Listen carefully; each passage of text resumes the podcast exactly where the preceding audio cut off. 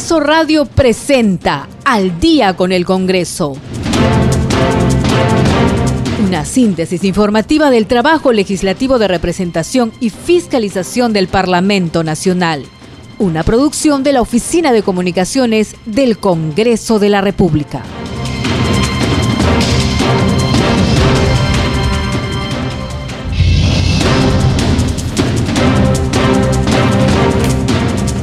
¿Cómo están? Muy buenas noches. Bienvenidos al programa Al Día con el Congreso. Les saluda Danitza Palomino. Estas son las principales noticias del Parlamento Nacional. La presidenta del Congreso, Mari Carmen Alba, afirmó que el gobierno no tomó acciones inmediatas ante el derrame de petróleo que ha afectado varias playas de Ventanilla y Ancón.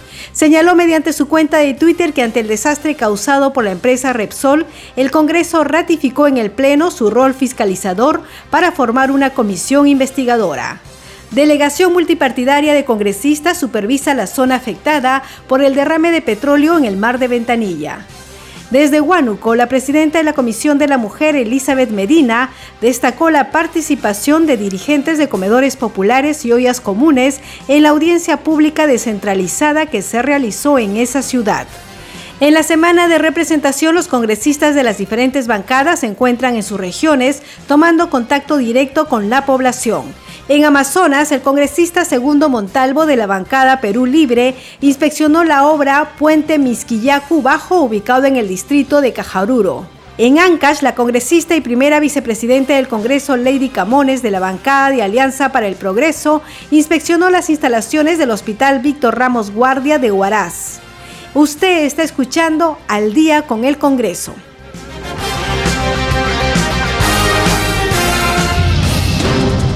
Vamos con el desarrollo de las noticias. La presidenta del Parlamento, Mari Carmen Alba, afirmó que el gobierno no tomó acciones inmediatas ante el derrame de petróleo que ha afectado varias playas de Ventanilla y Ancón. Señaló mediante su cuenta de Twitter que ante el desastre causado por Repsol, el Congreso ratificó en el Pleno su rol fiscalizador para formar una comisión investigadora. Tenemos más información al respecto desde que el sábado 15, cuando se inició el derrame de petróleo en el mar de Ventanilla, el Congreso de la República ha pedido explicaciones a las autoridades estatales y a los representantes de Repsol a través de las comisiones de Ciencia, Pueblos Andinos y Fiscalización por las responsabilidades ante el mayor desastre ecológico que se tenga memoria. Es inminente la decisión política del Congreso para constituir una comisión investigadora, tal como lo ha adelantado la titular del Parlamento, Mari Carmen Alba Prieto, quien en un tuit recuerda que ante el desastre causado por Repsol, el Congreso ratificó en el Pleno su rol fiscalizador. Ello a propósito que en una sesión plenaria de la semana anterior, los legisladores de diversas bancadas dejaron sus discrepancias a un lado para exigir a una sola voz el deslinde de responsabilidades y sanciones que correspondan por el derrame de crudo. El último fin de semana, la Comisión de Pueblos Andinos, Amazónicos y Afroperuanos Ambiente y Ecología acordó, sin ningún voto en contra, pedir al Pleno que se le conceda facultades de comisión investigadora para indagar y determinar responsabilidades por la ocurrencia de este desastre ecológico por 90 días. La moción suscrita multipartidariamente formará parte de la agenda temática del Pleno Congresal del lunes 31 de enero. Paralelamente, el segundo vicepresidente del Parlamento, Enrique Wong, viene impulsando desde los primeros días que se produjo la desgracia ambiental que la Comisión de Fiscalización tenga las mismas atribuciones de una comisión investigadora para indagar este tema. Y justamente durante su visita al frente de una delegación multipartidaria a la zona del desastre ecológico, GON ratificó la urgencia que el Congreso investigue hasta las últimas consecuencias y caiga quien caiga el vertidor de 6.000 barriles de hidrocarburo en el mar del Callao. Es más, aseveró que la investigación parlamentaria será un hecho en el próximo Pleno Congresal. Dijo, nuestros hermanos chalacos y el país merecen una explicación por este desastre ambiental. Se hará una rápida y exhaustiva investigación, aseguró el representante de Podemos Perú al término de su inspección a la zona de desastre ambiental, conjuntamente con sus colegas Ernesto Bustamante, Patricia Juárez, Norma Yarro, Adriana Tudela y Edgar Tello. Bien, estas son las acciones que viene desarrollando el Congreso de la República respecto a este derrame de petróleo en el mar de Ventanilla. Vamos con más información. Como parte de su trabajo de representación en Amazonas, el congresista Segundo Montalvo de Perú Libre inspeccionó la obra Puente Misquillacu Bajo, ubicado en el distrito de Cajaruro. El parlamentario explicó que este proyecto viene siendo ejecutado por medio de Provías descentralizado y la Municipalidad Provincial de Utcubamba. Escuchemos la entrevista al congresista Segundo Montalvo que le hiciera nuestra compañera Perla Villanueva. Estamos enlazados telefónicamente con el congresista Segundo Montalvo, que se encuentra en la provincia de Bagua, donde tiene hoy una agenda de trabajo prevista. Congresista, muy buenos días. Gracias por estar en contacto con Congreso Radio. Buen día, Perla. Buen día a su amable audiencia de todo el Perú y hasta donde llegan las ondas sonoras de Radio Congreso. Sí, congresista, coméntenos, ¿cuál es su agenda de trabajo hoy? Bueno, eh, la, agenda de trabajo hoy es, como se llama, estamos en la provincia de Bagua y estamos ya por salir a hacer una fiscalización del trabajo que se viene haciendo en, en el proyecto de irrigación Amojao, que queda en la provincia de Bagua. Y ayer sabemos que también ha estado en Utcubamba usted recogiendo un poco las demandas de la población y ha estado en contacto con ellos para fiscalizar cuál es su situación. Sí, eh, justamente ya teníamos programado el día de ayer visitar a una obra de un puente que lo está haciendo Provías Regional, que en, siempre en coordinación con Provías Nacional. Pero nos hemos encontrado con la sorpresa de que están haciendo un trabajo y los pobladores, los beneficiarios no están contentos porque la obra se está ejecutando en malas condiciones, ¿no? Por ejemplo, los muros que son del puente se está colocando casi en el centro de donde pasa la quebrada y los eh, moradores, los beneficiarios están bien incómodos y el día de hoy van a paralizar esa obra porque ellos quieren que, ya que después de muchos años que han venido gestionando, quieren que se haga una obra en perfectas condiciones. Y según los beneficiarios, dice que estos no nunca han llegado a hacer una, una inspección in situ para que hagan el expediente. Parece que el expediente lo han hecho por Google y aquí están responsabilizando a Provía Nacional. Si el problema es de conectividad en esa, no solo en esa zona, sino también en otras partes del país, congresista, ¿cuáles son los motivos, eh, el por qué la protesta de estos pobladores? Si esta obra debería beneficiarlos, ¿no? Claro, ellos han estado muy contentos eh, al saber que se va a dar la ejecución de ese puente tan importante para ese lugar. Han estado muy contentos, pero cuando han visto que han comenzado a hacer los trabajos y los muros del puente, hay un, un, muro que lo están colocando casi en el centro por donde pasa el agua. Dice ellos, ¿qué trabajo, qué, qué tipo de profesionales han hecho este expediente? Por lo tanto, el día de hoy se reúnen también con otras autoridades y van, ellos están decididos en paralizar esa obra porque no, no van a permitir que el dinero de todos los peruanos se eh, gaste en una obra mal ejecutada, ya que después de muchos años van a tener un puente eh, en ese lugar, ellos quieren que se haga un puente, pero en buenas condiciones. Muy bien, congresista, esperemos que lleguen a un buen acuerdo con las autoridades y que puedan solucionar sus demandas estos pobladores. Muy bien, congresista, ¿cuáles son otras actividades que usted tiene para eh, eh, lo que el resto de la semana, para hasta el viernes, ¿no? Va a usted estar allá en su región. Sí, el día de mañana también vamos a estar aquí en Bagua, y porque el proyecto de irrigación a mojado es un proyecto grande y estamos justamente, hemos hecho la invitación a, a, los ingenieros del Consejo Regional de Amazonas que también nos están acompañando para hacer un informe eh, respectivo de acuerdo a, las condiciones que se viene ejecutando esta obra, ¿no? Entonces nosotros el día viernes, aparte del día de mañana y el día viernes estaremos en Chechapoyas reuniéndonos con el Frente de Defensa, con las organizaciones de base y también con la ronda campesina para ver su preocupación respecto a la problemática de, de la ciudad, porque ahorita hay un problema que en Chechapoyas la vida casi no vale nada, que casi interdiario hay, como se llama, asesinatos por culpa de tráfico de tierras, ¿no? Entonces ya nos está preocupando mucho y la policía poco o casi nada hace al respecto. De acuerdo, congresista, le agradecemos por este contacto telefónico. Sabemos que usted está camino ya a dirigirse a cumplir sus actividades hoy, su agenda de trabajo, así que en cualquier momento vamos a estar comunicándonos nuevamente con usted para que nos brinde el detalle de su agenda de trabajo. Gracias, buenos días. Buen día, gracias. gracias.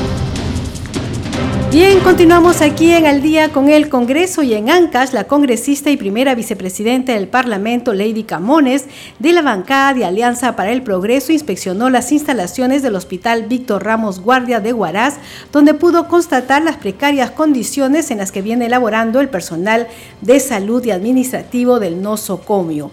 En Lima, en esta semana de representación, la congresista Roselia Muruz visitó las playas de los distritos de Ancón, Ventanilla y Santa Rosa para fiscalizar los trabajos de limpieza que se llevan a cabo en esta parte del litoral de la costa central, luego que desde hace ocho días estas sean afectadas por el derrame de petróleo. Y en el marco de la semana de representación, la parlamentaria Heidi Juárez, representante por la región Piura, indicó que junto a sus colegas ha inspeccionado la instalación de un reservorio satelital con el fin de que los agricultores tengan abastecimiento de agua para cubrir el riego en esta parte del país. Escuchemos.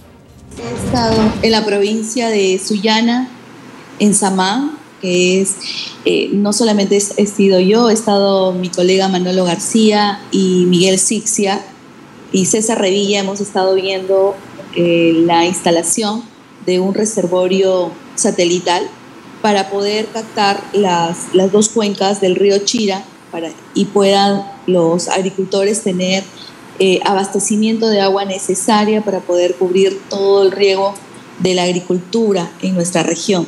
Es algo que nos preocupa muchísimo, tanto así que estamos poniéndole mucho énfasis para que estos proyectos se den a la brevedad posible, porque no solamente va a beneficiar a la agricultura, sino también a los ciudadanos de a pie.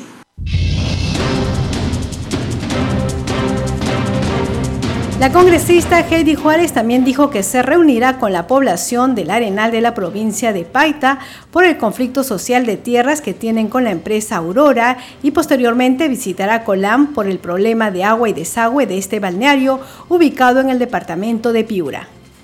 Sí, me encuentro en el distrito del Arenal, que es de la provincia de Paita. He venido a ver el tema de unas tierras que tiene un conflicto social con la empresa Aurora y esto ha salido en los medios de comunicación. En mi región se ha trasladado esta por las redes sociales, entonces voy a hacer acto de presencia y conversar con la población, ver cuál sería la solución con respecto a este problema que va a desatarse, Dios mediante, no se quiera que así sea en un conflicto social, es lo que queremos evitar. De ahí estoy pasando a la Esmeralda de Colán, uno de los balnearios más hermosos de la provincia de, de Paita. Creo que todos han escuchado Colán y lamentablemente este balneario no tiene los servicios básicos como es el agua y el desagüe. Bien, seguimos aquí al día con el Congreso y también tenemos información en esta semana de representación de las actividades que viene realizando el congresista Elías Vara de la bancada de Perú Libre y representante por ANCASH. El parlamentario se reunió con los microempresarios del Parque Industrial Piloto en Chimbote. Aquí el informe de la multiplataforma del Congreso de la República. Con sus labores legislativas, el congresista Elías Varas Meléndez se reunió con los microempresarios del Parque Industrial Piloto de Chimbote, región Ancash, quienes manifestaron los problemas en el proceso de trámite de documentación en la Superintendencia Nacional de Bienes Estatales. Al respecto, el parlamentario, dentro de sus competencias, informó que trasladará la documentación a las instancias correspondientes para apoyar a los microempresarios. En otro momento, el parlamentario, como integrante de la Comisión de Fiscalización, dijo que este grupo de trabajo realizará una investigación del derrame de petróleo ocurrido el pasado 15 de enero en Ventanilla, que lamentablemente contaminó el medio ambiente. Este tema del, del derramamiento no se trata de una lanchita como las que conocemos, son buques cargueros y de descarga a nivel internacional, donde traían 90 mil barriles de petróleo en su totalidad. A la, ellos tienen empresas aseguradoras, tienen sensores de detección de escape, de fuga. Entonces la pregunta es cómo se ha permitido que 6 mil barriles de petróleo se hayan derramado y no se haya tomado las medidas que corresponden. Y lo peor es que sucedido el evento, el derramamiento de los 6.000 barriles de petróleo. Uno es la notificación. Dos es cuál es el plan de contingencia. De qué manera se deberían poner las barreras para evitar que ese petróleo se difunda. Además dijo que espera la pronta indemnización a las familias afectadas. Vamos con más información aquí al día con el Congreso a través de Radio Nacional y Congreso Radio. El congresista Eduardo Salguano, integrante de la Comisión de Constitución y representante por Madre de Dios, señaló que es absolutamente constitucional la insistencia de la autógrafa de ley aprobada por el Pleno del Congreso que precisa que toda reforma constitucional se debe realizar a través del Parlamento. Escuchemos la entrevista que le hiciera nuestra compañera Marian Jauregui. Estamos enlazados con el congresista Eduardo Salguana Cadides, él es miembro titular de la Comisión de Constitución, eh, cuyo dictamen de insistencia eh, fue aprobado en el Pleno el viernes, en la ley que fortalece el proceso de aprobación de leyes de reforma constitucional. Congresista, bienvenido. Marian, encantado. Gracias. Y estamos aquí con usted precisamente para poder eh, brindarle a la, ciudadanía información con respecto a esta, a esta ley que se ha aprobado y que ha generado también una serie de críticas, sobre todo de parte del Ejecutivo. Bueno, eh, lo que la Comisión de Constitución y el Pleno ha hecho es ratificar una decisión que ya se ha tomado en varias sesiones y en la Comisión de Constitución se ha discutido ampliamente este tema que está vinculado a lo que es la reforma total o parcial de la constitución política del Estado. Y en la Carta del 93 se señala en el artículo 206 que toda modificación parcial o total se realiza a través del Congreso de la República y que la figura del referéndum que se encuentra prevista en el artículo 32 y que ha sido desarrollada por la ley 26.300 se aplica en el caso de la reforma total o parcial pero de lo que ha sido aprobado en el Congreso de la República. No hay posibilidad de un referéndum sobre otros aspectos, sobre otros temas, menos preguntarle sobre una asamblea constituyente como equivocadamente propone el Poder Ejecutivo.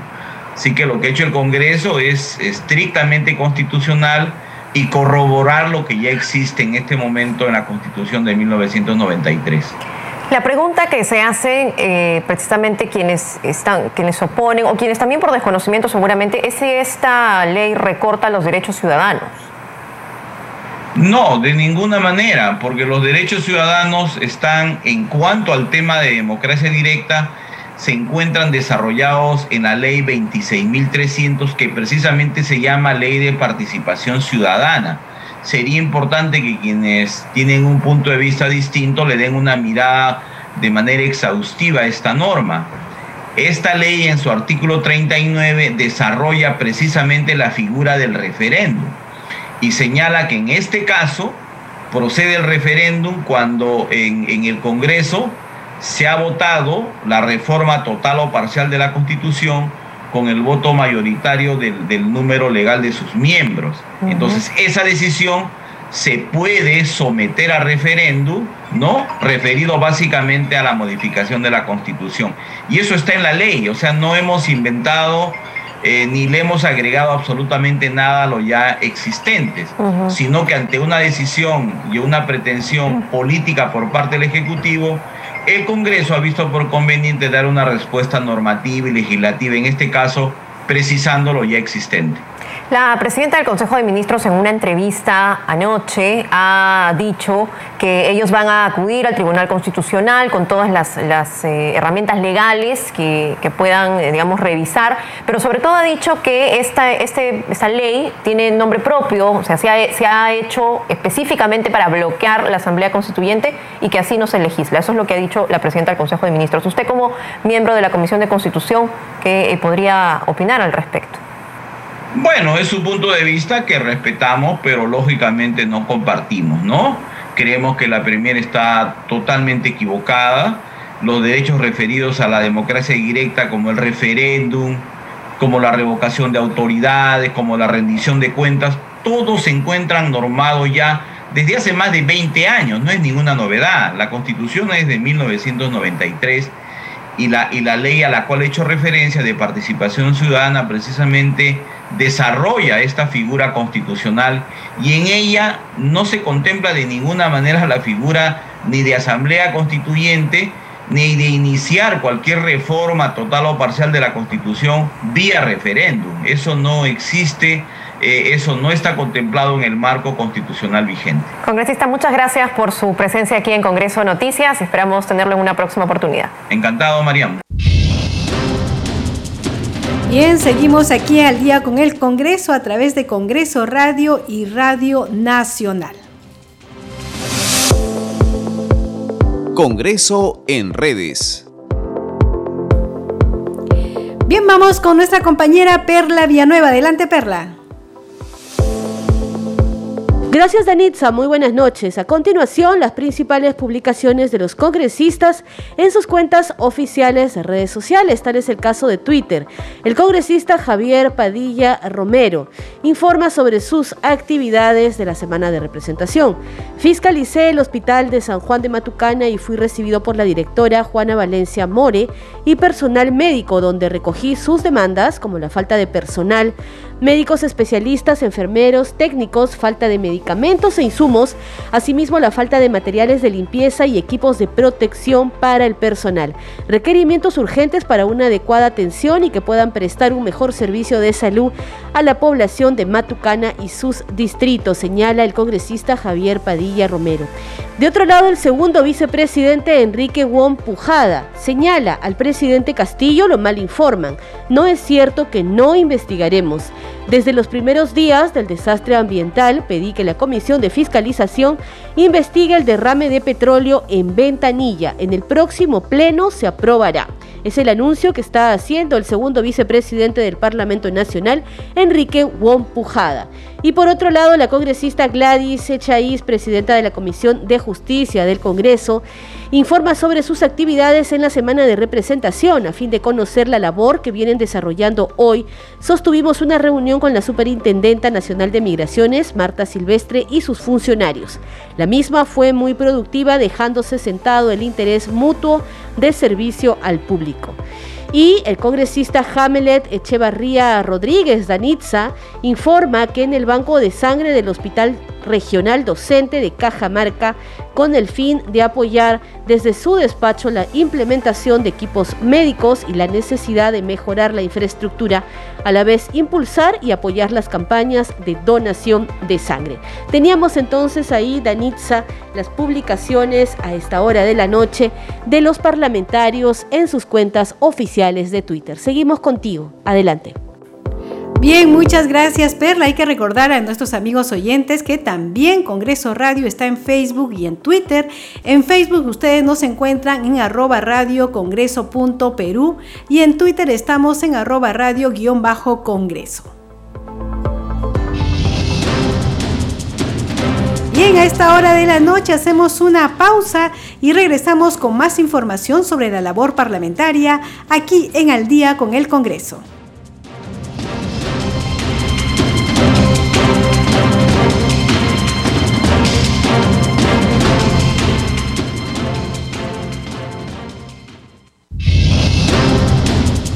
Continuamos en Al día con el Congreso. ¿Cómo están? Buenas noches, bienvenidos a la segunda media hora del programa Al día con el Congreso. Los estamos acompañando en los controles Franco Roldán y Rafael Cifuentes y en la conducción Danitza Palomino. Vamos con los titulares del día. La presidenta del Congreso, Mari Carmen Alba, afirmó que el gobierno no tomó acciones inmediatas ante el derrame de petróleo que ha afectado varias playas de Ventanilla y Ancón. Señaló mediante su cuenta de Twitter que ante el desastre causado por la empresa Repsol, el Congreso ratificó en el Pleno su rol fiscalizador para formar una comisión investigadora. Delegación multipartidaria de congresistas supervisa la zona afectada por el derrame de petróleo en el mar de Ventanilla. Desde Huánuco, la presidenta de la Comisión de la Mujer, Elizabeth Medina, destacó la participación de dirigentes de comedores populares y ollas comunes en la audiencia pública descentralizada que se realizó en esa ciudad.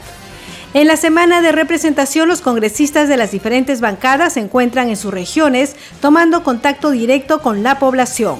En Amazonas, el congresista Segundo Montalvo de la bancada Perú Libre inspeccionó la obra Puente Misquillacu Bajo, ubicado en el distrito de Cajaruro. En Ancash, la congresista y primera vicepresidenta del Congreso, Lady Camones, de la bancada de Alianza para el Progreso, inspeccionó las instalaciones del Hospital Víctor Ramos Guardia de Huaraz. Usted está escuchando al día con el Congreso.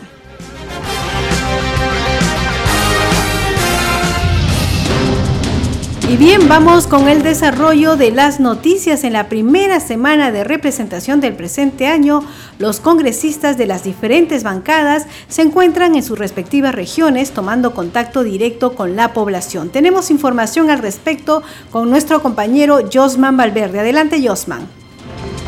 Gracias, Anita. Buenas tardes. Vamos a hacer un recuento de algunas de las actividades de representación que los congresistas vienen desarrollando en este segundo día de actividades en el marco de esta semana de representación.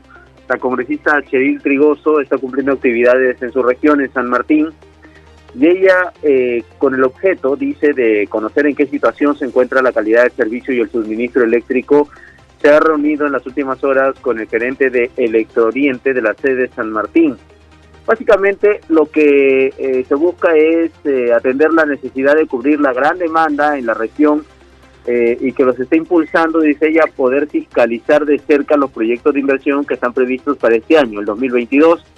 Así que de esta manera ella cumple sus actividades de representación en esa zona del país, en eh, la selva. Pero también eh, tenemos más información desde esa región que proviene precisamente de las actividades parlamentarias y esta vez lo correspondiente a el trabajo de la congresista Carol Paredes. Ella llegó hoy al distrito de Pucacaca, donde junto a la alcaldesa Edith Galvez y junto a la directora del colegio Silvia García y el evaluador además del programa Trabaja Perú, la señora Gina Barreda, han realizado un trabajo de inspección y supervisión a la institución educativa César Ruiz Reate.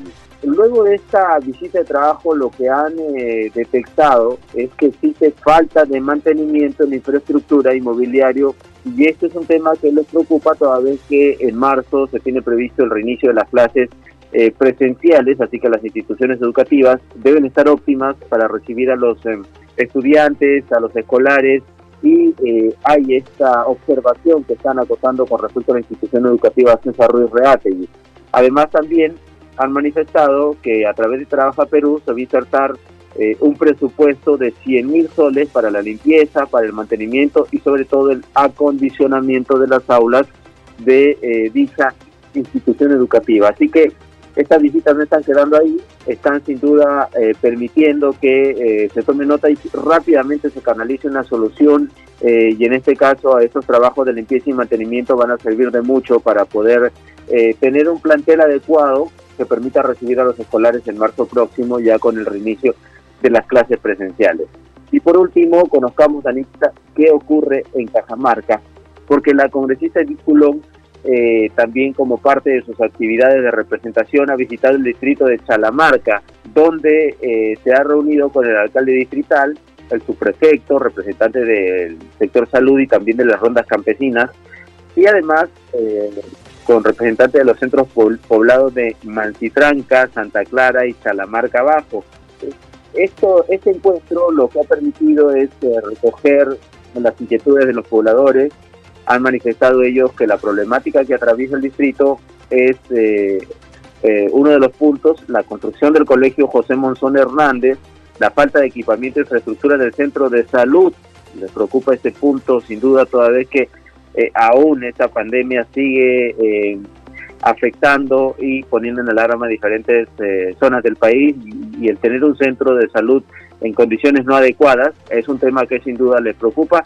Y eh, otros puntos es la ejecución de dos centros de educación inicial en los centros poblados de Santa Clara y Chalamarca Abajo y esto también a ya del reinicio de las clases escolares. Así que son estas las actividades que la congresista Edith Tulón ha cumplido hoy en Cajamarca en el marco de estas actividades de representación en este segundo día de eh, la primera semana de representación de Anita correspondiente a este año 2022. La información entonces, contigo volvemos a estudios para el desarrollo de más noticias. Adelante, buenas tardes. Muchas gracias, Josma Valverde, y vamos a seguir informando de las actividades que realizan los parlamentarios en el interior del país y también en Lima. Por supuesto, el congresista Hernando Guerra García de la bancada de Fuerza Popular informó que se ha reunido con el viceministro de Vivienda y Urbanismo, Rodolfo Santa María, y señaló que se ha planteado la posibilidad de incluir a pymes del sector construcción en futuros proyectos de la cartera. También la bancada de Alianza para el Progreso ha publicado un Twitter que señala que se está pidiendo al nuevo presidente de Perú Petro y ex congresista Daniel Salaverry que renuncie al cargo antes de que el ministro de Energía y Minas acuda al Congreso para responder al pliego interpelatorio el próximo lunes 31 de enero. Por su parte, la congresista Isabel Cortés de la bancada de Juntos por el Perú informó que se ha reunido con los obreros municipales del Callao escuchando sus demandas para pasar a planillas y un sueldo digno. Actualmente, dice, muchos de ellos son locadores que reciben entre 700 a 800 soles de sueldo. Además, no reciben los implementos necesarios para tener seguridad en el trabajo. Bien, estas son algunas de las actividades que están realizando los congresistas en la semana de representación. Asimismo, el representante de la provincia de Ucayali, el congresista Francis Paredes, dio a conocer que se ha reunido con representantes del sector público y privado con el fin de gestionar paquetes de electrificación que han venido siendo postergados por el Ejecutivo y beneficiaría a determinadas zonas de esta parte del país.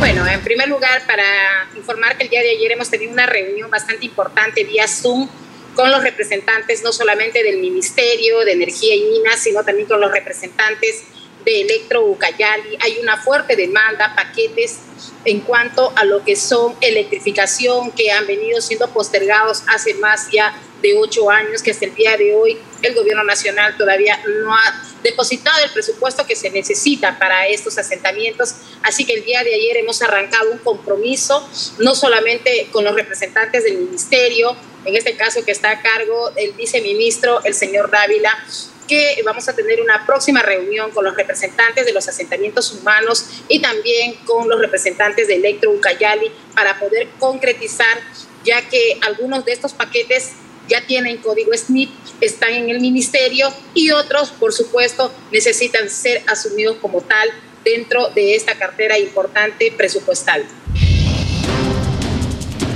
Entre otros temas, la congresista Francis Paredes mencionó que conversará con las autoridades competentes para definir si los alumnos retornan o no a las clases presenciales. Sí, el día de hoy justamente preocupados por el retorno a clases preocupados por la demanda también eh, que se tiene en la región y al mismo tiempo sabiendo que no hemos logrado nosotros todavía llegar al 80% de los vacunados aquí en mi región, es que quisiera también eh, socializar estos temas con la directora regional, porque son temas que debemos garantizar el retorno a nuestros niños, garantizar el retorno a los maestros, porque mi región ha sido la más golpeada tenemos una de las provincias que son las más distantes, que están en Purús, frontera con Brasil, tenemos también Atalaya, donde que la presencialidad no ha existido y el tema de la conectividad también ha sido un sueño. Son temas que se tiene que agendar de parte del Ministerio también de Transporte y por las cuales nosotros el día de hoy queremos ver qué eh, porcentaje de instituciones educativas tenemos en la región para poder iniciar esta, esta etapa de retorno a clases. Y si realmente lo estamos y si no lo estamos, tenemos que hacer el informe como tal, porque yo creo que eso es responsabilidad no solamente del Congreso, sino responsabilidad de todas las autoridades competentes. Bien, seguimos aquí en Al día con el Congreso a través de Radio Nacional y Congreso Radio, un Congreso para todos. Vamos con más información desde Huánuco. La presidenta de la Comisión de la Mujer, Elizabeth Medina, destacó la participación de dirigentes de comedores populares, de ollas comunes y artesanos, así como asociaciones privadas en la audiencia pública realizada en esa ciudad. Resaltó que tuvo gran acogida la ley que promueve la protección y desarrollo integral de más niños, niñas y adolescentes que se encuentran en orfandad, la cual beneficiará a más de 83 mil menores de edad.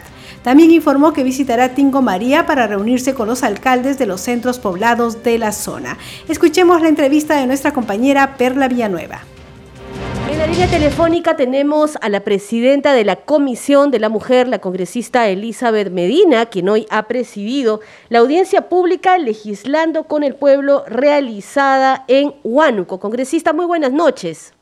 Muy buenas noches, gracias por la entrevista. Sí, congresista. En el estudio le hago llegar el saludo a todas las mujeres del pueblo peruano. Coméntenos, congresista, un poco cuál ha sido el recuento y, a qué conclusiones se ha llegado o qué es lo que han podido recoger en esta audiencia pública que hoy se ha realizado en Huánuco.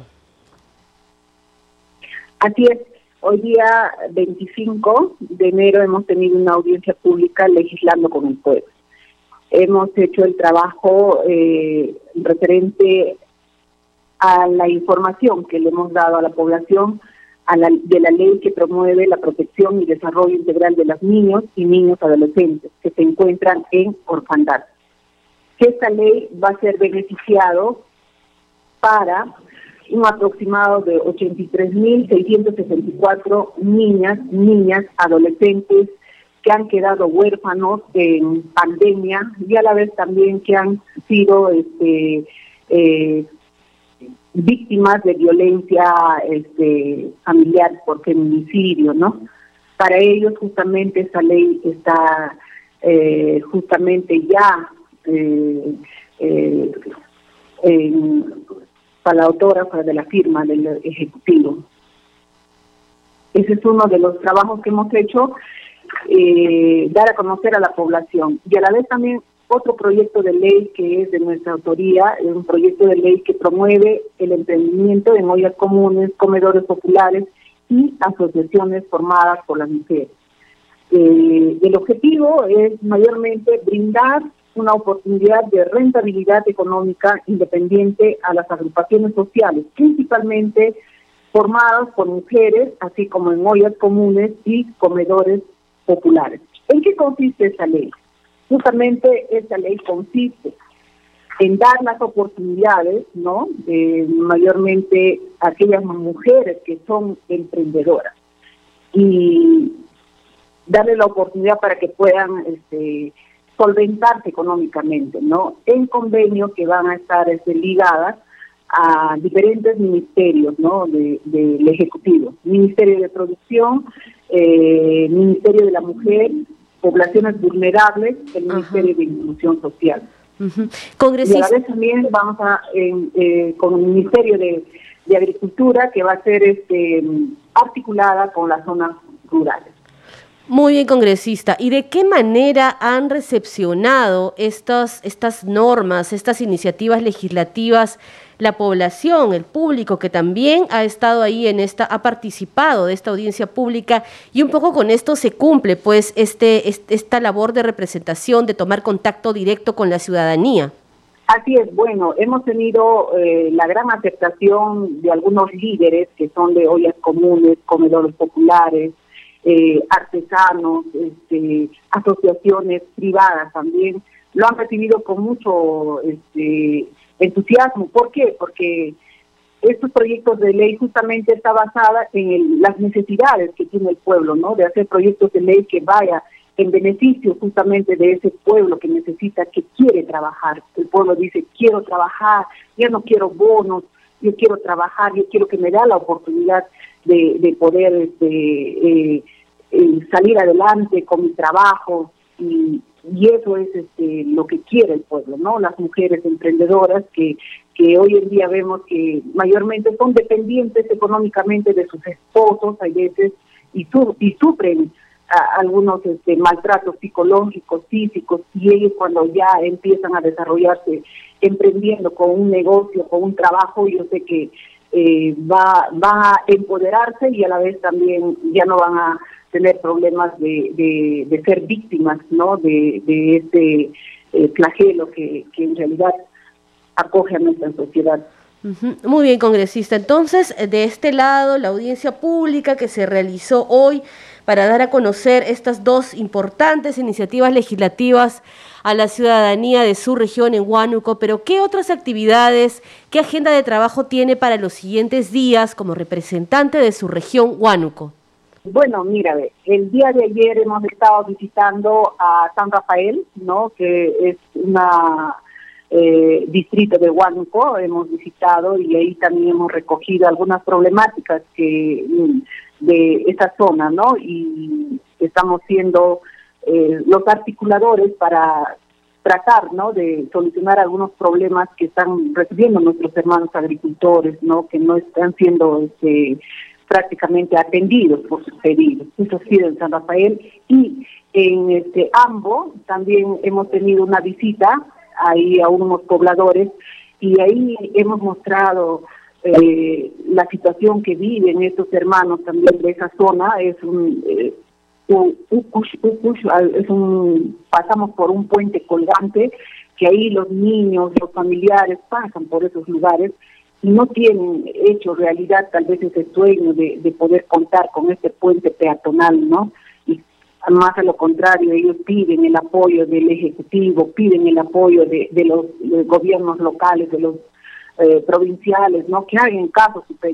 Y nosotros vamos a articular justamente ese pedido para hacer un llamado de atención acá a los señores que ya de una vez tienen que dar solución a ese problema de ese puente peatonal, que es un puente colgante que pasan eh, arriesgándose su vida, los, los niños, los pobladores, y es lamentable el hecho de llegar por esos lugares y encontrar tan, tanto este, esos problemas álgidos que acoge prácticamente el olvido de todos estos gobiernos que hayan pasado por intermedio de tantas, este, tal vez promesas a estos señores, solamente ellos manifestaron que solamente en campaña se acuerdan bien y les visitan y después se olvidan de ellos. Ese es el trabajo que hemos tenido el día de ayer. Y el día de hoy, bueno, hemos tenido la, audiencia pública legislando con el pueblo. El día de mañana vamos a estar en la ciudad de Tingo María, eh, también tenemos una reunión con los alcaldes de los centros poblados para manifestarle al respecto del proyecto de ley que ha sido modificado, ¿no? Del artículo 131, 133 y ahí les vamos a prácticamente a eh, informar, ¿no? Para que ellos ya pueden cobrar ese ese dinero que les faculta sus derechos a todos los alcaldes de los entes poblados. y el día mm, este jueves, jueves, jueves vamos a tener una reunión con Sedahuanco al respecto de la situación, cómo se encuentra nuestra población que viene denunciando públicamente eh, la contaminación ¿no? del de, río Higueras con esta empresa china. Muy bien, congresista. Trabajo. Muy bien, congresista. Recargada entonces la agenda de trabajo que usted tiene ya planificada para los días de esta semana de representación y hoy, por supuesto, con la realización de esta audiencia pública descentralizada de la Comisión de la Mujer en Huánuco. Le agradecemos por esta comunicación telefónica con nosotros y hasta cualquier momento, congresista. Muchísimas gracias. Buenas noches. Seguimos aquí en Al día con el Congreso y la Comisión de Presupuesto y Cuenta General de la República acordó inhibirse respecto al predictamen recaído en los proyectos de ley que proponen el pago de la bonificación especial por preparación de clases sin la exigencia de sentencia judicial y menos en calidad de cosa juzgada y otros temas conexos. En vista de que la Comisión de Educación ya aprobó este dictamen, este estaría listo para su debate en el Pleno del Congreso. Escuchemos parte de la votación. Con esas precisiones, señor presidente, se va al voto el predictamen mencionado por usted. Señor presidente, han votado 15 congresistas a favor, 0 en contra y 0 abstenciones. Ha sido votado por unanimidad. Bien, muchísimas gracias, señores congresistas. El predictamen ha sido aprobado por unanimidad de los congresistas presentes. Bien, entonces este proyecto ha quedado listo para su debate en el Pleno del Congreso. A esta hora vamos con nuestra secuencia Un día como hoy se promulgó. Un 25 de enero de 2008 se publicó la Ley 29194, ley que precisa los casos de pérdida de patria potestad el Congreso de la República aprobó esta ley con la finalidad de adicionar un último párrafo al artículo 177 e incorpórase el artículo 181b al Código Penal con los textos siguientes. Artículo 181b. Formas agravadas.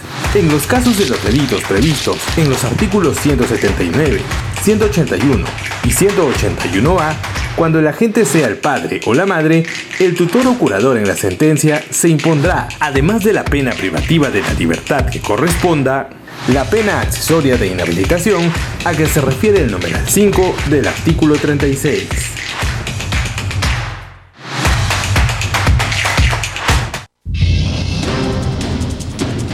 Y en esta hora de la noche nos vamos con los titulares de cierre. La presidenta del Congreso, Mari Carmen Alba, afirmó que el gobierno no tomó acciones inmediatas ante el derrame de petróleo que ha afectado varias playas de Ventanilla y Ancón. Señaló mediante su cuenta de Twitter que ante el desastre causado por la empresa Repsol, el Congreso ratificó en el Pleno su rol fiscalizador para formar una comisión investigadora.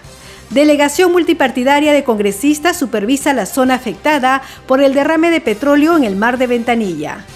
Desde Huánuco, la presidenta de la Comisión de la Mujer, Elizabeth Medina, destacó la participación de dirigentes de comedores populares y ollas comunes en la audiencia pública descentralizada que se realizó en esa ciudad. En la semana de representación, los congresistas de las diferentes bancadas se encuentran en sus regiones tomando contacto directo con la población. En Amazonas, el congresista Segundo Montalvo de la bancada Perú Libre inspeccionó la obra Puente Misquillacu Bajo, ubicado en el distrito de Cajaruro. En Ancash, la congresista y primera vicepresidenta del Congreso, Lady Camones, de la bancada de Alianza para el Progreso, inspeccionó las instalaciones del Hospital Víctor Ramos Guardia de Huaraz. Usted está escuchando Al día con el Congreso.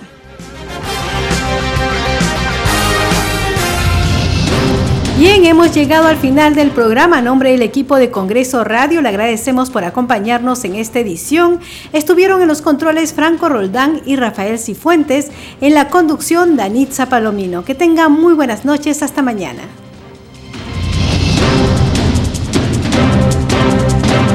Congreso Radio presentó Al día con el Congreso. Una síntesis informativa del trabajo legislativo, de representación y de fiscalización del Parlamento Nacional. Una producción de la Oficina de Comunicaciones del Congreso de la República.